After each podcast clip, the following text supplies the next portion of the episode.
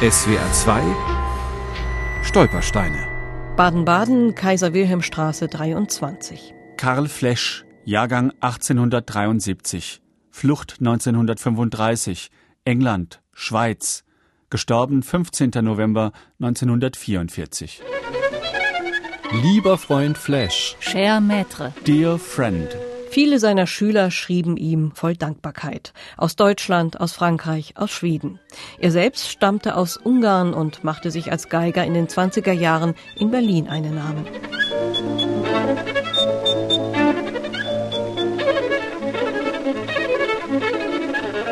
Als Professor an der Berliner Musikhochschule brachte er frischen Wind ins Violinstudium. Immer wieder setzte er sich theoretisch mit der richtigen Form des Unterrichts auseinander und schrieb Etüden, die noch heute ein fester Begriff für junge Geiger aus aller Welt sind.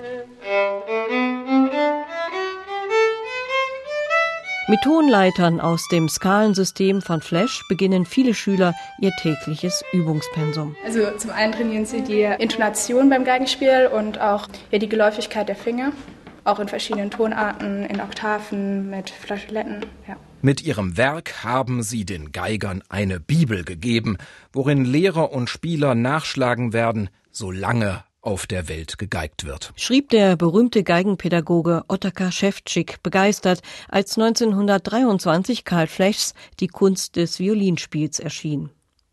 Seit 1926 verbrachte Kai Flesch die Sommer in Baden-Baden. Er kaufte sich eine Villa und veranstaltete dort zusammen mit dem Pianisten Kai Friedberg Meisterkurse für Violine. Sie lockten bekannte junge Geiger aus aller Welt in den Kurort. Darunter waren Musiker wie Alma Moody, Henrik Schering und Ricardo Ottner-Possow.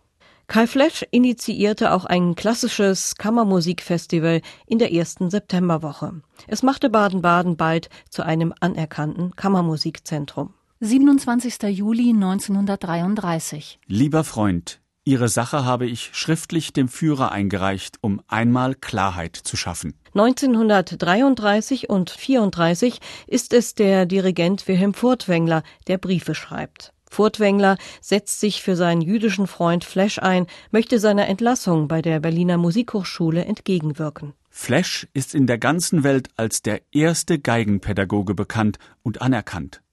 Deutschland würde mit ihm eine ganze Anzahl in- und ausländischer Schüler verlieren.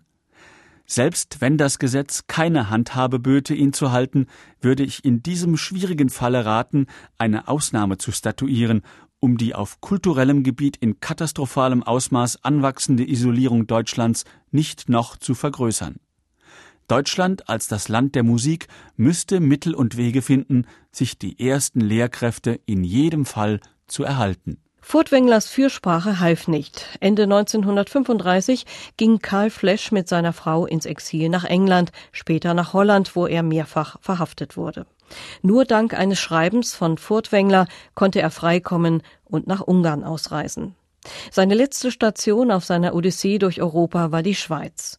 1944 starb er an einem Herzleiden, das er sich bei der Flucht zugezogen hatte.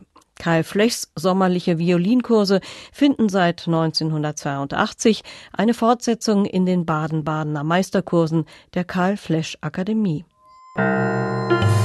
SWR 2 Stolpersteine. Auch im Internet unter swr2.de und als App für Smartphones.